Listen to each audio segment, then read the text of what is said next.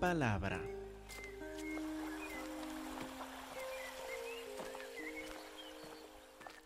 Entonces, hermanos, como les mencioné, vamos a primero de Juan, capítulo 4, versículos 1 a 3, para examinar más en detalle sobre esta declaración que el apóstol Juan dijo que era esencial para poder ah, discernir entre espíritus, para poder entender si alguien está hablando de parte del Espíritu Santo o si está hablando de parte de otro espíritu no santo, un espíritu inmundo, un espíritu de engaño. Entonces vimos en 1 de Juan 4.1, nos manda el apóstol, amados, no crean a todo espíritu. No simplemente digan sí, sí, sí, cuando alguien pretende hablar de temas espirituales. No simplemente escuchen para absorber todo como una esponja absorbe el agua. Hay que discernir no crean a todo espíritu, sino prueben los espíritus, examinen los espíritus, pónganlos bajo examinación si son de Dios. Algunos van a ser de parte de Dios. Otros espíritus no van a ser de parte de Dios. Nosotros no podemos ver a los espíritus, entonces necesitamos hacer preguntas, necesitamos examinar la evidencia de que están hablando o comunicando para ver si son de Dios o no. Prueben los espíritus si son de Dios, porque muchos falsos profetas han salido por el mundo. Fíjense bien que no solo está hablando de espíritus nada más. Está hablando de profetas, de personas que dicen que están hablando de parte de Dios, que dicen que tienen un mensaje de Dios, que dicen que ah, saben algo acerca de Dios que te quieren comunicar. Entonces están hablando, pues motivados, tal vez sin saberlos ellos, por algún espíritu. Nos toca examinarlo con discernimiento para ver si hablan de parte de Dios o no. Y luego en versículo 2 dijo, en esto conozcan el Espíritu de Dios. Esta es la forma que van a utilizar como determinar si es el Espíritu Santo que está hablando por medio de ellos o no. Todo espíritu que confiesa que Jesucristo ha venido en carne es de Dios. Y todo espíritu que no confiesa que Jesucristo ha venido en carne no es de Dios. Este, en cambio, es el espíritu del anticristo, el que está contra Cristo Jesús, el cual ustedes han oído que viene y que ahora ya está en el mundo. Entonces ya hace dos mil años había la entrada de dos clases de espíritus que hablaban por profetas, los que hablaban de cosas espirituales. Algunos hablaban motivados por el Espíritu Santo, otros por el Espíritu del Anticristo. Entonces los hermanos acá tenían que discernir quién nos está hablando. ¿Quién está motivando a este pastor? ¿Quién está motivando a este profeta?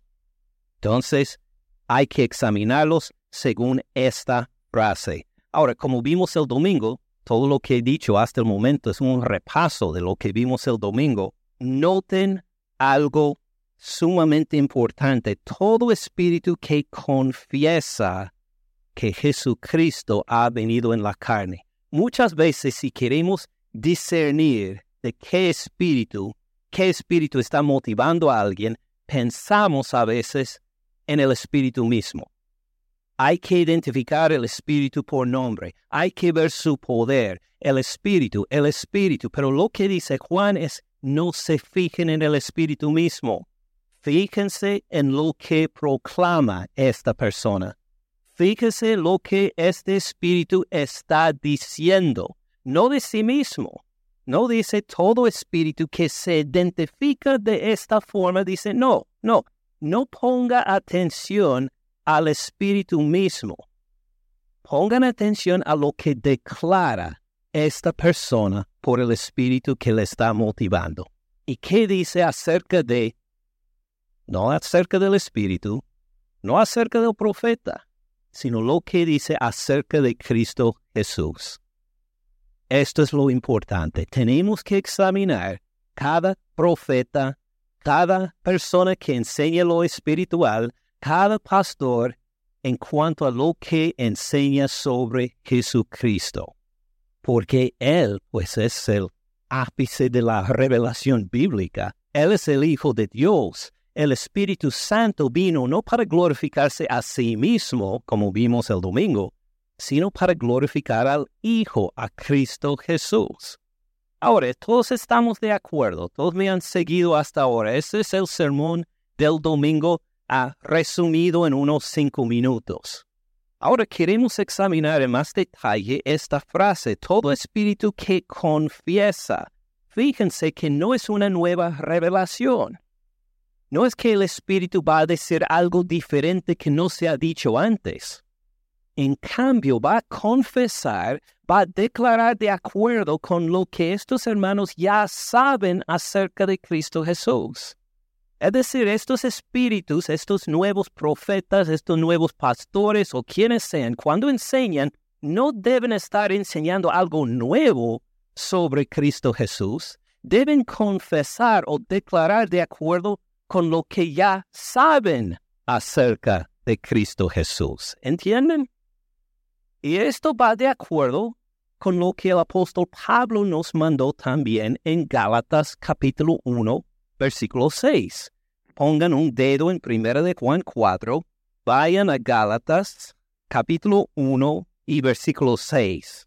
Ahora, los Gálatas eran un grupo, eran una iglesia que Pablo había fundado, como leímos en la carta, los, antiguos en, en el libro de los Hechos. Él había fundado esta iglesia, pero no pudo quedarse como pastor de ellos. Entonces dejó un grupo de ancianos en esta iglesia él se fue para sembrar más iglesias nuevas. Y él recibió las noticias que los Gálatas habían escuchado uno de estos espíritus falsos. Algunos habían llegado a enseñar entre los Gálatas una doctrina falsa, una doctrina del anticristo, una doctrina de un espíritu maligno, que dijo, si leemos toda la carta, que dijo que ustedes no son salvos solo por fe en Cristo Jesús. Ustedes tienen que ser circuncidados también. Si no son circuncidados, no son parte del pueblo de Dios. ¿Y cómo reaccionaron los Gálatas? Absorbiendo todo como una esponja absorbe el agua. Oh, mire, tenemos que ser circuncidados para ser parte del pueblo de Dios. Así nos revelaron estos nuevos maestros que llegaron y quién sabe por qué Pablo nunca nos habló de esto. Entonces, pues algunos parece empezaron a recibir la circuncisión pensando que es necesario para ser salvo. Pablo ahora escribe su carta en respuesta para reprenderles fuertemente, para decir ustedes ya saben el Evangelio. ¿Por qué se han distraído? ¿Por qué se han divagado del camino correcto poniendo atención a estas otras cosas que no son el Evangelio? Y les dice en capítulo 1, versículo 6, estoy maravillado de que tan pronto se han alejado del que les llamó por la gracia de Cristo. ¿Qué quiere decir? Estoy maravillado que tan rápido apenas estuve entre ustedes. Me aparté por un rato y luego ustedes se han alejado de una persona, de un ser, de Dios, del que les llamó por la gracia de Cristo. Dios les llamó cuando les prediqué el Evangelio. No era mi evangelio, el evangelio de Pablo, era el evangelio de Dios. Él les habló y tan pronto ustedes se han alejado de él para seguir un evangelio diferente. Otra persona llegó con otro evangelio y ustedes decidieron seguir este otro evangelio. Versículo 7. No que haya otro, solo hay un evangelio, no hay otro. No que hay otros, sino que hay algunos que los perturban, que les molestan, que quieren pervertir el Evangelio de Cristo, que quieren decir, sí, sí, sí, somos salvos por Cristo, más otra cosa. Cristo más la circuncisión. Cristo más las obras. Cristo más el dar el diezmo. Cristo más lo que sea que uno añade ahí para decir que para estar aprobado por Dios, Cristo no es suficiente. Necesita alguien más. Dice que no hay otro evangelio. Es Cristo y punto. Por Él usted es salvo. No es por fijarse en cómo tú puedes ser aprobado por Dios, es fijarse en lo que otro hizo ya en su vida perfecta de obediencia, en su muerte en la cruz, en su resurrección, es fijarse en lo que otro hizo en esta obra completa para su salvación. ¿Tiene sentido? Entonces les dice no que haya otro, sino que hay algunos que les perturban, quieren pervertir el Evangelio de Cristo. Fíjense bien el versículo 8. Mas si aún nosotros, si Pablo y sus compañeros como Bernabé que habían ah, fundado esta iglesia, aun si nosotros, o un ángel del cielo, si llega el ángel Miguel, el ángel Gabriel, otro del cielo, y baja entre ustedes, si aún nosotros o un ángel del cielo les anuncia otro evangelio diferente del que les hemos anunciado, sea anatema sea este ángel que predique otro evangelio condenado, condenado eternamente. Si nosotros llegamos a volver a ustedes para predicar otro evangelio, que seamos nosotros condenados. Quiere decir, este mensaje que ya les dimos sobre la salvación por fe en Cristo Jesús, este es, es el evangelio de Dios. No hay otro, no hay nada adicional a que considerar si alguien enseña otra cosa, algo adicional que sea anatema, que sea condenado eternamente. Como antes hemos dicho, también ahora lo repito, dice Pablo, esta no es nueva información, esto declaramos entre ustedes. Si alguno les predica diferente evangelio del que han recibido, sea anatema. Dos veces lo dice para subrayar completamente, no hay otro evangelio, ustedes lo han recibido, no hay nada que añadir, no hay nada extra, no es Jesús más la circuncisión, ni Jesús más que cualquier otra cosa, es confiar en su obra perfecta para la salvación y ya, por Él son salvos. ¿Tiene sentido? Entonces, volviendo a 1 de Juan, capítulo 4, versículo 2, podemos ver la importancia de este verbo confiesa. En esto conozcan el Espíritu de Dios, todo espíritu que confiesa, todo espíritu que declara de acuerdo con lo que ustedes ya han escuchado. Si el Espíritu es de Dios, no va a enseñar una nueva revelación sobre Cristo Jesús no va a decir, no, ustedes tienen que ser salvos por Jesús más esta otra cosa. En cambio, todo espíritu que confiesa, que declara de acuerdo con el Evangelio que han recibido, este es de Dios. ¿Estamos de acuerdo? Ahora, para poder identificar esto, subraya una frase en particular. No es la única, Vimos otro en capítulo 3, en que dice que Jesús es el Hijo de Dios. Ya estudiamos esto hace unos dos meses. Pero esta es otra frase importante que subraya Juan para, para decir, esta es la forma de entender si alguien está predicando la verdad o si le está engañando. Jesucristo ha venido en carne. Todo espíritu que confiesa esto, Jesucristo ha venido en carne, es de Dios. Suena bien fácil, ¿verdad? Solo son algunas palabras nada más. Pero ¿qué significa? ¿Qué quiere decir? ¿Por qué esta frase? Bueno, vamos a ver, Dios mediante, si no hoy, hoy y en ocho días también, algo más sobre lo que significa esta frase porque habla de por lo menos tres cosas. Primero, por Jesucristo ha venido, hablando de su venida. Quiere decir Él existió antes de su ah, concepción en la Virgen María. Él existió antes, ha venido, vino del cielo, Dios lo envió del cielo.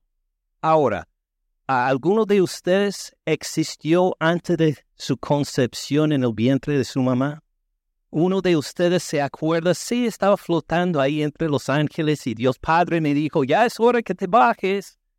Y pues entonces nací. ¿Se acuerdan de esto? No, ninguno de nosotros. Es una de las cosas que hace único al Señor Cristo Jesús porque fue un hombre igual como nosotros, 100% hombre y a la vez 100% Dios. Él vino, Él fue mandado a la tierra.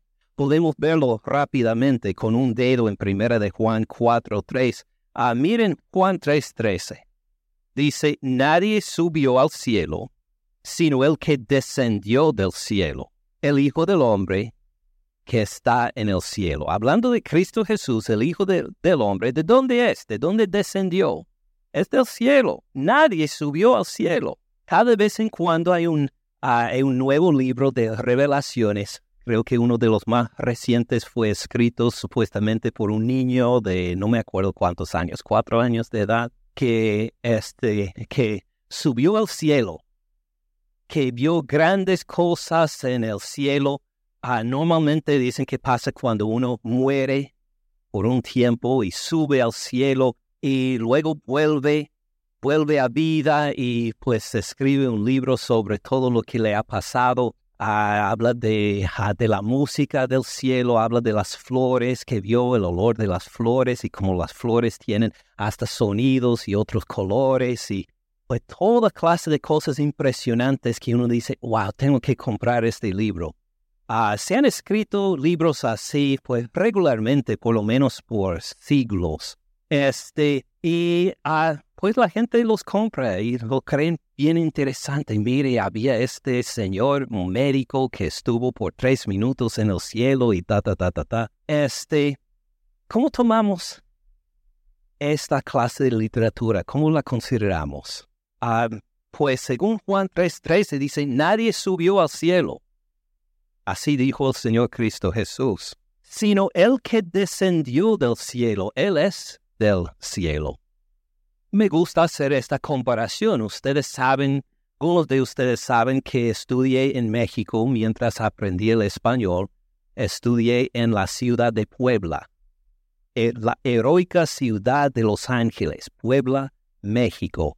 Estuve ahí unos dos meses estudiando el español. Y este, esto fue hace, no quiero acordar cuántos años, ya cuántas décadas, pero ahí me puedo servir como su guía turístico, si deseas, en la ciudad de Puebla. Conocí la ciudad, estuve allá. Este, preferiría tener un guía turístico como alguien como yo, que estuvo dos meses hace mucho tiempo, ¿O preferiría tener como guía turístico alguien que nació en esta ciudad, que creció en esta ciudad, que vivió toda su vida en esta ciudad, que vivió cinco décadas en esta ciudad? ¿Quién sería mejor guía turístico? ¿Yo o la otra persona? Sí, la otra persona. Y no solo porque me perdí una vez, ya le conté que yo y un amigo una noche buscábamos un lugar, no lo pudimos encontrar. Por fin, pues llamamos un taxi, llegó, dijo, ¿nos puede llevar a tal sitio, a esta dirección? Sí, nos dijo, ¿y cuánto nos cobra? Porque uno quiere saber antes cuánto le iban a cobrar, ¿verdad? Este, entonces, tal cantidad de dinero, maravilloso. Entonces entramos el taxi, manejamos una cuadra y media y nos dejó. Claro que uno quiere un guía turístico que ha vivido ahí, que conoce el lugar. Cristo Jesús conoce el cielo, ha pasado la eternidad en el cielo. ¿Qué importa que hay un niño, un adulto, quien sea, que ha estado en el cielo por tres minutos, por cinco minutos, por todo un día, por dos meses, por dos años? ¿Qué importa en comparación con el Señor Cristo Jesús? no tiene que comprar otro libro, ya tiene el libro de la revelación de Él, ya lo han comprado, ya tiene toda la revelación que necesita del cielo, del que es de ahí, del que ha vivido milenios y más toda la eternidad y que va a seguir por toda la eternidad ahí en el cielo. Así porque necesitamos nuevas revelaciones sobre el cielo. Estamos en Juan, vemos que Jesucristo ha venido en carne. Él existió antes. Él es del cielo. Él lo conoce perfectamente y Él es Dios. Como vamos a ver ahora en el Evangelio de Juan capítulo 1, versículos 1 a 3. Dice, en el principio era. Entonces, en el principio debe ser el principio de todo, ¿verdad?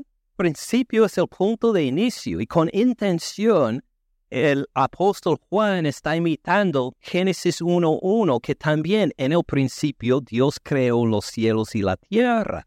En Génesis 1.1, en el principio Dios. Él ya estaba en el principio. Ya existía Dios. Solo en estas cuatro palabras, en el principio Dios, nos revela algo maravilloso. Dios es antes del principio. En el principio Dios creó los cielos y la tierra. Acá Juan pone también, en el principio era, es antes del principio, el verbo, hablando como veremos en un momento de nuestro Señor Cristo Jesús. Él es antes del principio. Él ya existía. Él era en el principio. En el principio era el verbo y el verbo era con Dios. Y el verbo era Dios a la vez era con Dios y era Dios. Era con Dios. Es un, una persona diferente de Dios. Hay una diferencia entre Él y Dios hablando de Dios Padre, pero a la vez Él es Dios. En su esencia es igual a Dios. ¿Creemos en dos dioses? No, solo hay un Dios, como veremos uh, ya al final del estudio esta tarde. Solo hay un Dios. Pero aquí vemos que nuestro Dios, aunque es uno, tal vez es eh, también, en otro sentido, es múltiple. Hay más de uno. Hay el Padre, el Hijo y el Espíritu Santo, que en su esencia son Dios. Pero en cuanto a ser personas, hay una diferencia entre ellos. Y aquí en este versículo breve empieza a tocar este misterio, misterio para nosotros, porque para nosotros somos un ser y una persona. Cuando ah, hablo a uno de ustedes, no estoy hablando a dos personas, estoy hablando a una persona. Pero Dios, siendo mucho más grande y complejo que nosotros, es un ser pero en tres personas. ¿Cómo será esto? Está fuera de nuestra experiencia, pero así describe la palabra de Dios. Si no fuera por la palabra de Dios, no tendría sentido. Nunca imaginaríamos algo así. Pero aquí es uno de los versículos que empieza a revelar Dios es mucho más complejo que nosotros.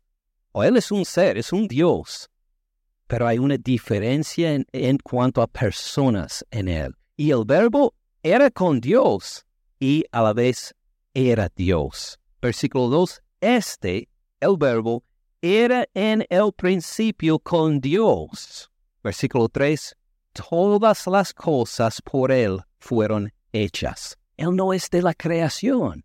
Todas las cosas por Él fueron hechas. Es decir, Él es eterno también como Dios. Él es antes del principio. Todas las cosas, Él es superior a toda la creación. Toda la creación tiene un inicio, Él no tiene inicio.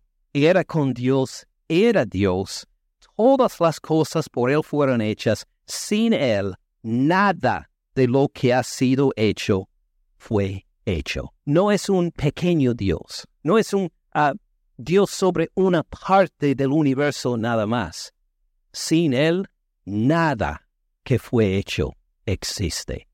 Él es igual que Dios sobre todas las cosas. Un poco difícil agarrar esto, pero esto es lo que nos revela la palabra de Dios. Ahora, si hemos entendido hasta cierto punto esta parte, bajen al versículo 14.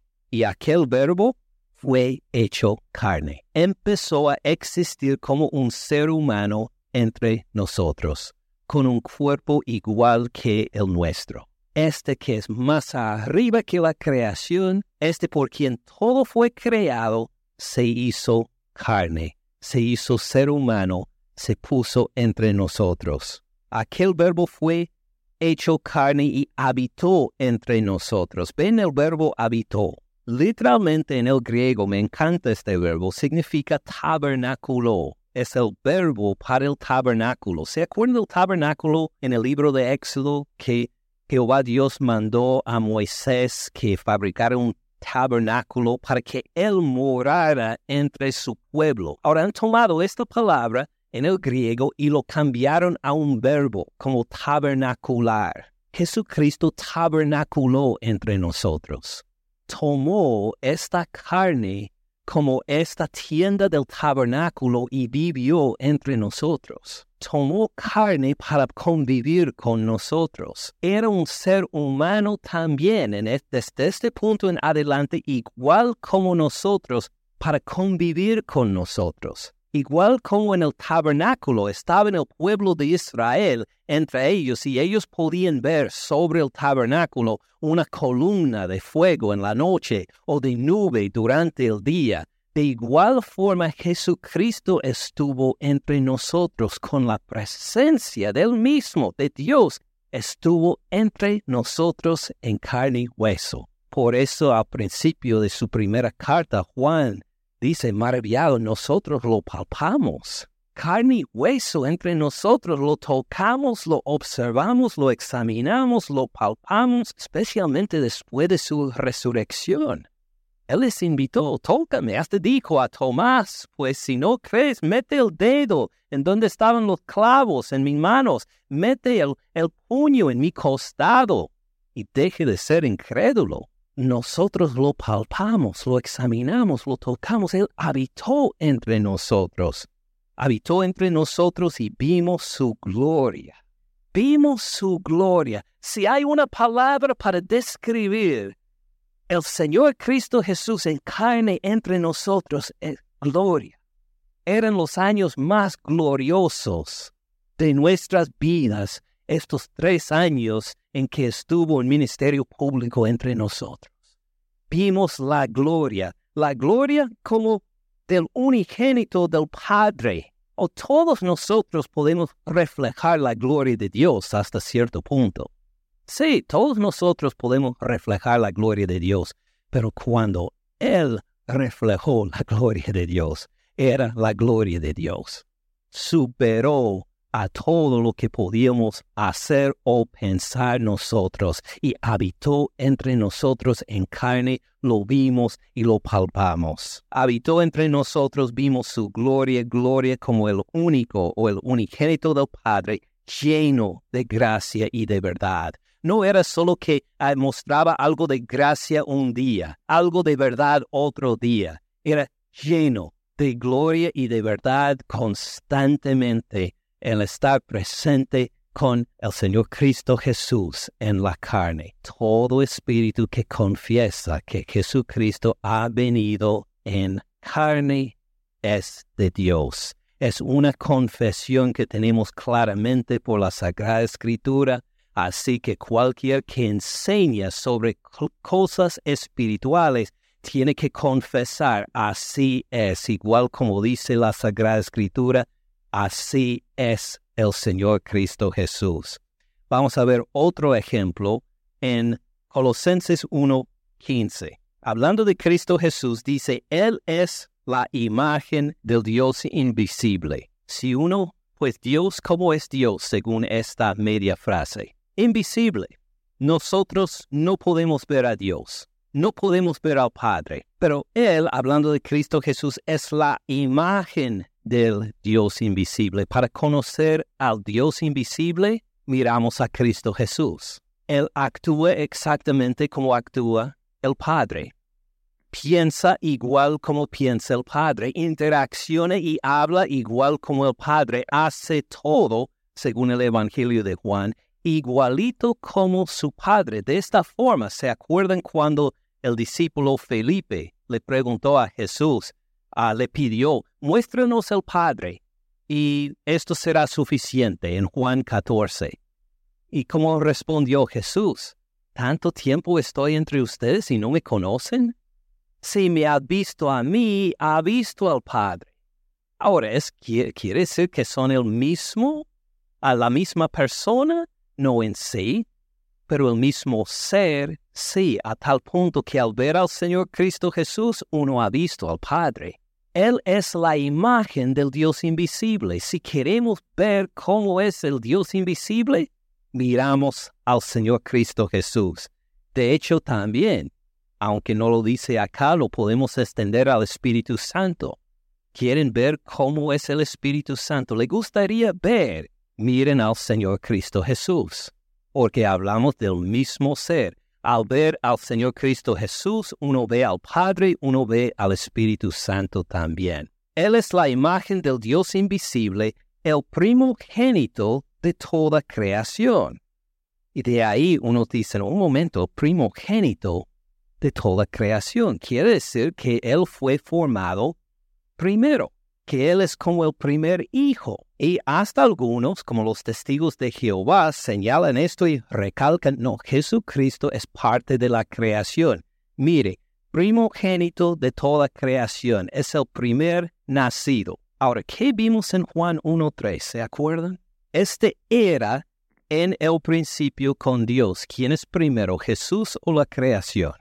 Jesús. Luego, versículo 3, todas las cosas por Él fueron hechas. Entonces, ¿quién es antes? ¿Todas las cosas o Cristo Jesús? Cristo Jesús, claro.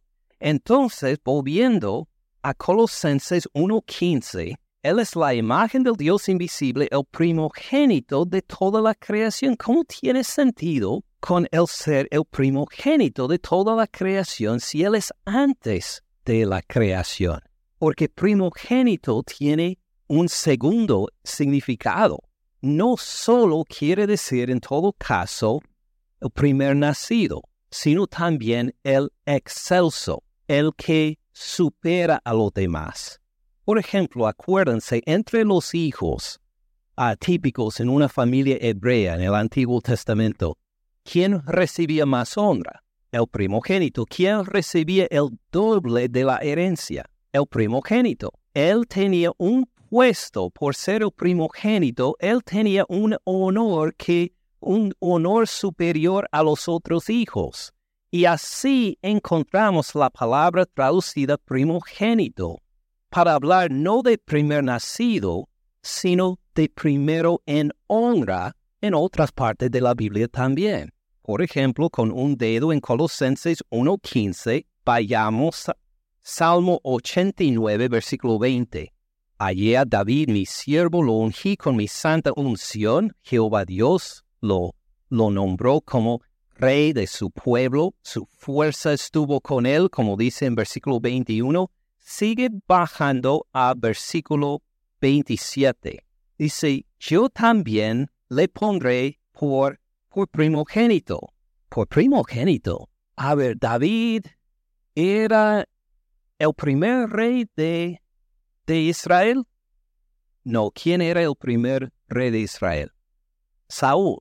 Entonces, no está hablando de David como primogénito en orden de los reyes, ¿Qué tal en su propia familia? ¿David era el primogénito entre sus hermanos? No. ¿Quién fue el primogénito? Creo que fue Eliab.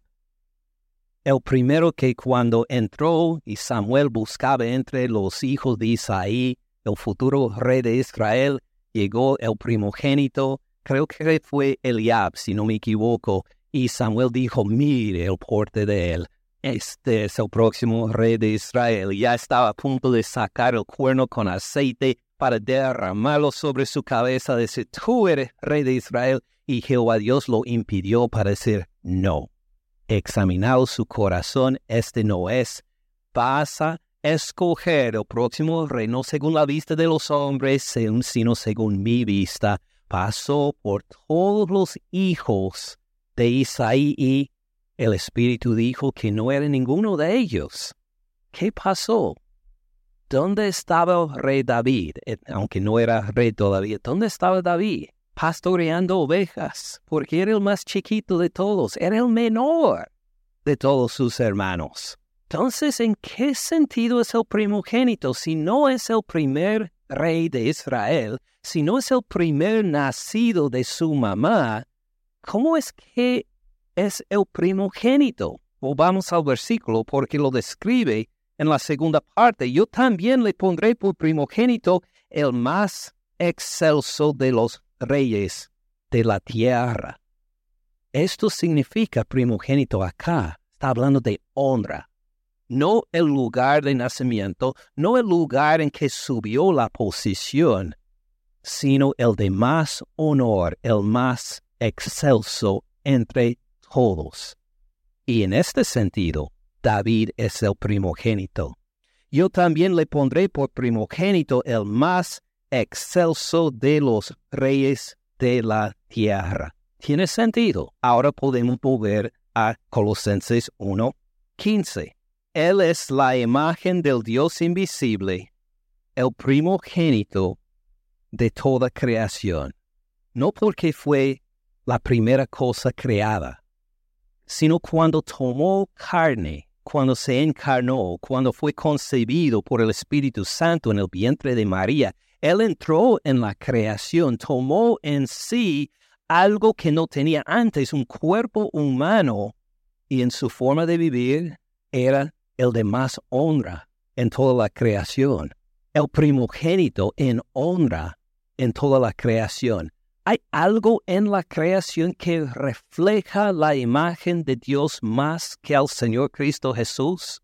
No, nuestro Señor Cristo Jesús en carne entre nosotros reflejó perfectamente el Padre mejor que cualquier vista al caer el sol en la noche, mejor que cualquier amanecer, mejor que cualquier buena acción hecho a los necesitados. El Señor Cristo Jesús en su forma de hablar, su forma de interaccionar con los demás, su obediencia a la ley, en todo, Él fue el primogénito de la creación, de más honra, reflejó la gloria de Dios que cualquier otra parte de la creación. ¿Tiene sentido? Si tiene sentido, podemos continuar a versículo 16. Porque en Él, en Cristo Jesús, el primogénito de toda creación, porque en Él fueron creadas que todas las cosas, todas las cosas fueron creadas en Él.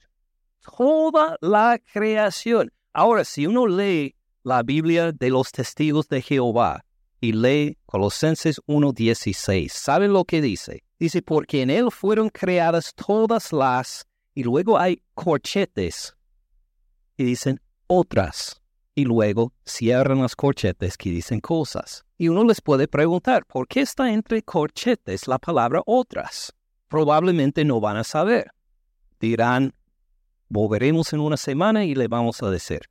Pero si indagan bien la razón que ellos mismos pueden averiguar y testificar, la razón por la cual está entre corchetes, porque no está en la Biblia, no está en el griego del Nuevo Testamento. Pero dice que para que tenga sentido, pusimos la palabra otras entre corchetes para reconocer que en él fueron creadas todas las otras cosas pero no está en el griego.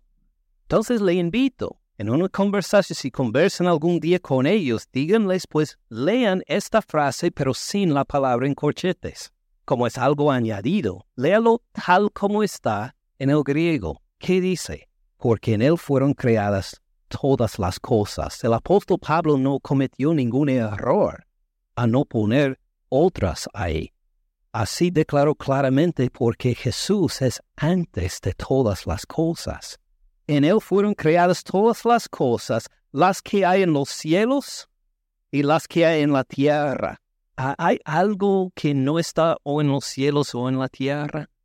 Esto incluye todo, ¿verdad? Visibles e invisibles. ¿Hay algo fuera de esta categoría de visibles o invisibles? No, es bastante completo, visibles e invisibles, ¿verdad? Incluye a todos los espíritus, incluye todo lo que vemos, incluye todo lo que, las cosas que no vemos, todo fue creado por Él. Las que hay en los cielos, las que hay en la tierra, visibles e invisibles, sean tronos, sean dominios, sean principados, hasta todo poder, toda autoridad fue creado por Él y en Él. Sean potestades, todo fue creado por medio de Él y para Él. Impresionante. Una declaración clara de la deidad del Señor Cristo Jesús, que Él es Dios. Todo fue creado por Él y para Él, para su gloria, para dirigirse hacia Él. Solo a Dios puede dirigir a toda la creación. Él es antes, versículo 17, Él es antes de todas las cosas y todas las cosas en Él subsisten. Todo existe hoy por el Señor Cristo Jesús. El hecho de que la tierra gire alrededor del sol es por el Señor Cristo Jesús. ¿Por qué no decidimos retroceder en el tiempo? ¿Por qué en una hora no será las siete de la tarde hoy? Y luego las seis. ¿Por qué no, no decide dar vuelta a todo todo planeta para que retrocedemos en tiempo, porque todo subsiste por el Señor Cristo Jesús. Así ha determinado Él. Él está en control de todas estas cosas. Imaginen, nosotros podemos decir esto. Uno puede decir, yo les garantizo que por mi propio poder mañana va a amanecer. Pero el Señor Cristo Jesús sí. Y este amanecer es por Él y para Él y sostenido por Él y por su gloria. Y Él es nuestro Salvador. Él a quien llegamos accesible en la oración. Él a quien tocaron los apóstoles. Él a quien palparon. Él por quien todas las cosas subsisten. Él es la cabeza del cuerpo que es la iglesia, Él que es el principio, el primogénito de entre los muertos, para que en todo tenga preeminencia por cuanto agradó al Padre que en él habitara toda plenitud y por medio de él, de Cristo Jesús, reconciliar consigo todas las cosas, así las que están en la tierra como las que están en los cielos, haciendo la paz mediante la sangre de su cruz.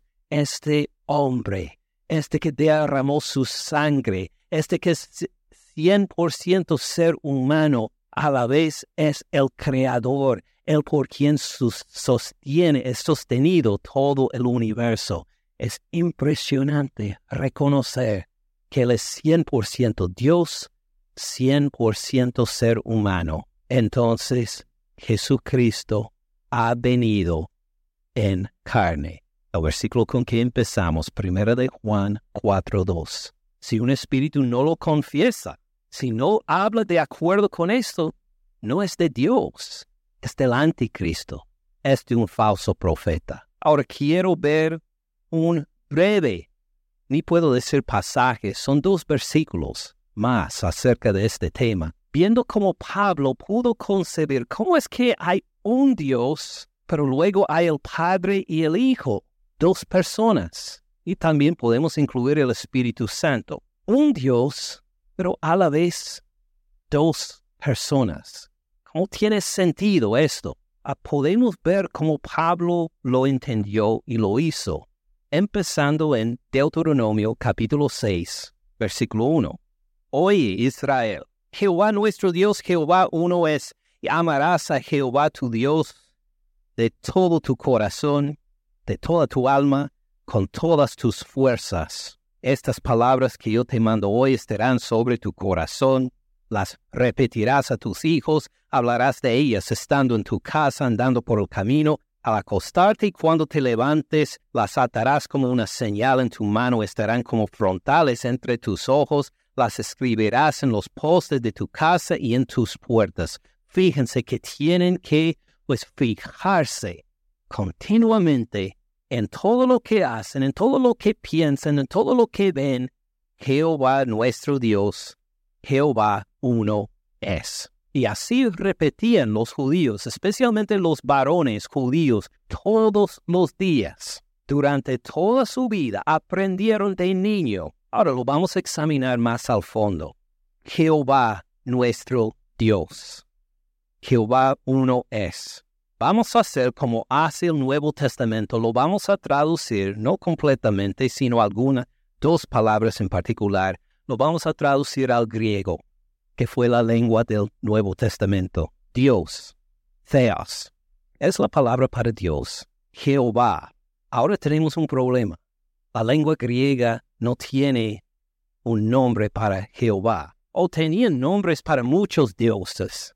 Zeus, Mercurio, Apolos, pues tenían ellos muchos dioses, pero uno que es el Dios supremo único entre todos simplemente no tenía nombre para él. Además, ¿se acuerdan de uno de los diez mandamientos? No se puede tomar el nombre de Jehová en vano. Entonces hay que tener un cuidado especial sobre este nombre. Jehová, ¿cómo lo vamos a traducir al griego? Y decidieron, vamos a utilizar un título el título Kyrios. Y cada vez que aparece el nombre Jehová en el, en el Antiguo Testamento, cuando lo, cuando lo tradujeron unos 300 años antes de Jesucristo, cuando lo tradujeron al griego, cada vez donde llegaban a Jehová, dijeron Kyrios. Entonces, lo podemos decir mezclando el griego con el español. Hoy Israel, Kyrios, nuestro Theos, Kyrios uno es. Este Kyrios, este Dios, este Jehová Dios es uno. Ahora, ah, ¿saben cómo traducimos Kyrios al español? Señor. Entonces el decir Señor, nuestro Dios, Señor, uno es. Vamos ahora a 1 Corintios 8 y versículo 6. 1 Corintios 8, 6 en que Pablo habla de la decisión entre los corintios de comer comida sacrificada a los ídolos o no. Este fue el tema principal, en que hizo referencia a Deuteronomio 6.4 para describirles ah, algo de pues, su conocimiento sobre Dios. 1 Corintios 8.6. Para nosotros, sin embargo, solo hay un Dios, el Padre, del cual proceden todas las cosas, y nosotros somos de él, y un Señor, Kyrios, Jesucristo, por medio del cual son todas las cosas, y nosotros por medio de él. ¿Qué acaba de hacer Pablo? Tomó Deuteronomio 6.4 que habla de del Señor, Kyrios, y de Dios, Theos. A decir sí, Theos hace referencia al Padre. Señor, hace referencia al Señor Cristo Jesús. Son uno, son un ser, en dos personas. Dice, esto encontramos en Deuteronomio 6.4. Jehová es Dios. El Señor es Dios. El Señor uno es. Siendo Padre, siendo Hijo. Solo hay un Dios, el Padre del cual proceden todas las cosas. Nosotros somos para Él y un Señor, Jesucristo, por medio del cual son todas las cosas, nosotros por medio de Él. En versículo 5 dijo, porque aunque haya algunos que se aman dioses, en el cielo o en la tierra, como hay muchos dioses, muchos señores, según los paganos, para nosotros, sin embargo, solo hay un Dios, Dios el Padre, y luego un Señor, un Kyrios, Jesucristo. ¿Qué quiere decir? Él lo vio al Hijo igual en deidad con el Padre y pudo ver a los dos, el Padre y el Hijo, descrito en este mismo versículo que repetían los judíos cada mañana. Jehová, nuestro Dios, Jehová uno es. Solo es uno. Y nuestro Dios es Padre y el Hijo tenemos un Dios y un Señor, un Theos, un Kyrios. son el mismo ser, el mismo Dios, en dos personas en este caso. ¿Tiene sentido? Entonces, siguen contemplándolo, siguen considerándolo. Hay muchos pasajes más ah, acerca de esto. Vamos a ver rápidamente Filipenses 2.5.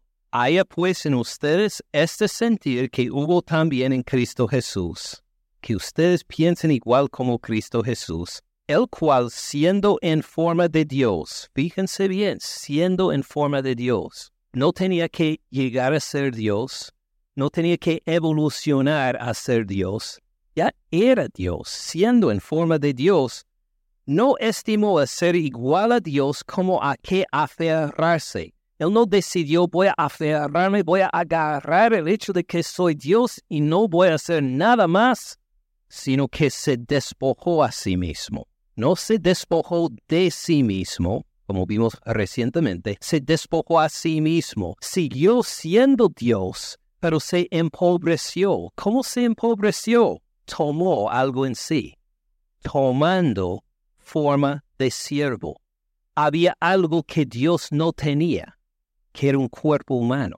Dios no era un ser humano, entonces tomó algo nuevo en sí, tomando forma de esclavo hecho semejante a los hombres. Dios mismo añadió algo a su ser, el ser humano, y se hizo hombre como nosotros. Estando en condición de hombre, se humilló a sí mismo, haciéndose obediente hasta la muerte y muerte de cruz. Por lo cual Dios también, hablando del Padre, Dios también lo exaltó hasta lo sumo y le dio un nombre que es sobre todo nombre. Ahora, ¿cuál es el nombre sobre todo nombre? Ah, no tenemos tiempo para verlo en el Antiguo Testamento, pero es Kyrios. Jehová es el nombre sobre todo nombre. Señor. Le dio un nombre que sobre todo nombre para que en el nombre de Jesús se doble toda rodilla de los que están en los cielos y en la tierra y debajo de la tierra. ¿Quién es el único digno de que le doblen rodilla en adoración delante de él? Solo Dios. En el nombre de Jesús se doble toda rodilla de los que están en los cielos, en la tierra y debajo de la tierra, y toda lengua confiese que Jesucristo es el Kyrios, el Señor, es el Jehová para gloria de Dios Padre. No están en competencia el Padre y el Hijo, son un Dios, un Dios en tres personas de quienes vemos dos en este pasaje, el Padre y el Hijo. Entonces, volviendo a 1 de Juan 4, para cerrar, para entender mejor el pasaje con que empezamos. 1 de Juan 4.1. Amados, no crean a todo espíritu. No crean a cada persona que se presente delante de ustedes para hablar de cosas espirituales, sino prueben los espíritus, examínenlos, pónganlos a prueba. Si son de Dios, van a haber espíritus que no son de Dios, espíritus de inmundicia, espíritus de mentira. No crean estos, examínenlos porque muchos falsos profetas han salido por el mundo. No es que vamos a ver espíritus para examinarlos, van a hablar por medio de hasta profetas falsos. Examinen lo que dicen. Versículo 2. En esto conozcan el Espíritu de Dios. Todo espíritu que confiesa, todo espíritu que está de acuerdo con lo que han enseñado los apóstoles, todo espíritu que confiesa que Jesucristo ha venido en carne este Dios, que Él es antes de la creación, que Él es igual a Dios y que fue mandado por el Padre para hacerse ser humano. El que estuvo entre nosotros, este Jesucristo, ha venido en carne. El Espíritu que confiesa esto es de Dios. Pueden seguir escuchando, pueden aprobar su mensaje todo espíritu que no confiesa que Jesucristo ha venido en carne. Si dicen, no, Jesucristo fue un, un maestro ah, muy poderoso, bien respetado, pero no vino del cielo. eh, incorrecto, profeta falso. Uno que dice, no, pues Jesucristo fue un ángel, es el ángel Miguel. Eh, parte de la creación, incorrecto, falso profeta. Uno los examina y todo espíritu que no confiesa que Jesucristo ha venido en carne no es de Dios. En cambio, este es el espíritu del anticristo, el que viene para deshacer las cosas de Cristo Jesús, lo cual ustedes han oído que viene, que ahora ya está en el mundo. Por eso tenemos que tener discernimiento, examinar bien qué dice sobre Cristo Jesús. Él es el más importante. No importa qué poderes tienen, qué lindo se siente uno, la pregunta central es qué enseña acerca de Jesucristo y se ha venido en la carne. Esta es la forma de poder discernir si uno es un profeta verdadero o si es falso. Padre Celestial, gracias por tu palabra para explicarnos quién es Cristo Jesús.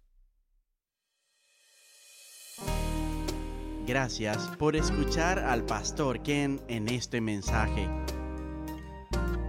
Para más recursos, visite caminandoensupalabra.org.